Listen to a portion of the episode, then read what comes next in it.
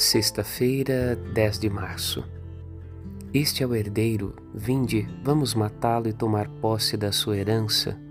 Evangelho de Mateus 21, 8. A inveja é um grande mal.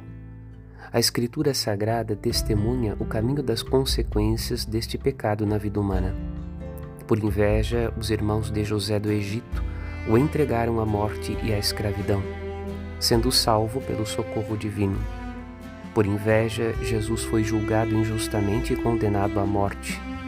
O invejoso mata com palavras, calúnias, difamações, fofocas e até com atitudes, pois lá no fundo da sua alma se sente inferior e incapaz.